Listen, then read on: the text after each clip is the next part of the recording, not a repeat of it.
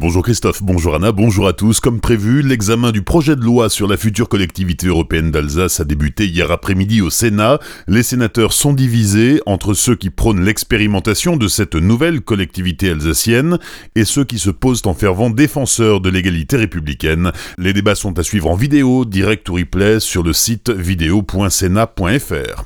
Le colmarien de 57 ans, jugé depuis lundi par la cour d'assises du Haut-Rhin pour avoir poignardé son voisin, a été condamné à 4 ans de prison ferme. En 2017, il avait asséné deux coups de couteau dans le thorax de la victime, à deux doigts des organes vitaux. Hier matin, l'avocat général avait requis 5 ans d'emprisonnement, dont 4 fermes.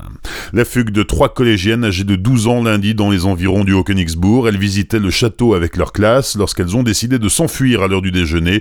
Vers 15h30, les gendarmes ont été appelés et un important dispositif de recherche a été déployé. Un hélicoptère, huit patrouilles au sol et un maître chien. Les trois collégiennes ont finalement été localisées lorsqu'elles ont rallumé leur téléphone vers 21h30. À 22h, elles étaient en sécurité. Explosion de l'extension d'une maison d'habitation hier matin à Sulzeren. Aucune victime n'est à déplorer. L'école primaire voisine a été évacuée. Deux enseignants et 32 enfants s'y trouvaient au moment de la déflagration. La circulation sur la départementale 417 a été fermée pendant plus d'une heure. Le bâtiment qui abritait une cuisine a été soufflé par l'explosion de bouteilles de gaz. Les bouteilles, elles, étaient à l'extérieur du bâtiment. Les causes du sinistre restent indéterminées. Jusqu'au 14 avril, c'est l'opération Tous au compost, un événement national annuel qui valorise la pratique du compostage de proximité des déchets organiques. Hier, mardi 2 avril, le site pilote de la résidence Les Terrasses du Lac à Wittisheim a été présenté à la presse, une résidence qui comporte une aire de compostage en milieu collectif pour 60 habitants.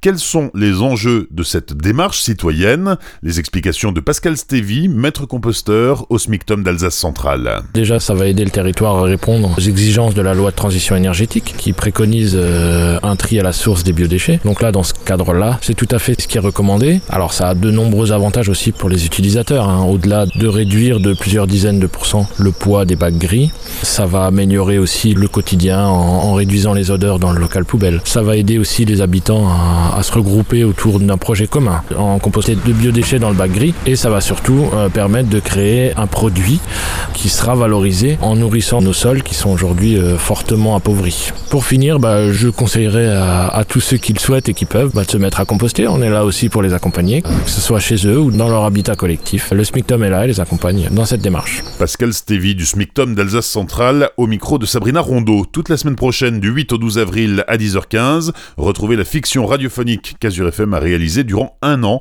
avec les habitants de la résidence Les Terrasses du Lac. Quelles sont les étapes pour mettre en œuvre cette démarche? Comment le site fonctionne? Des épisodes que vous pouvez également écouter en podcast sur le site C'est plutôt insolite, deux Célestadiens, une femme de 62 ans et un homme de 39 ans surpris en plein rapport sur la voie publique par la police. C'était en pleine journée lundi après-midi, ils ont fait leur affaire derrière la salle des temps matin, mais sous l'œil d'une caméra de surveillance. La police municipale et nationale a été envoyée sur place. La femme ne sera pas poursuivie, l'homme si, pour exhibition sexuelle et détention de stupéfiants.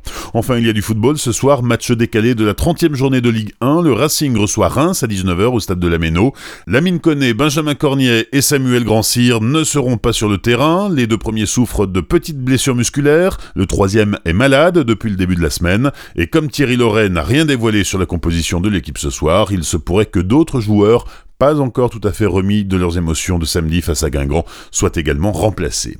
Bonne matinée, belle journée sur Azure FM, voici la météo.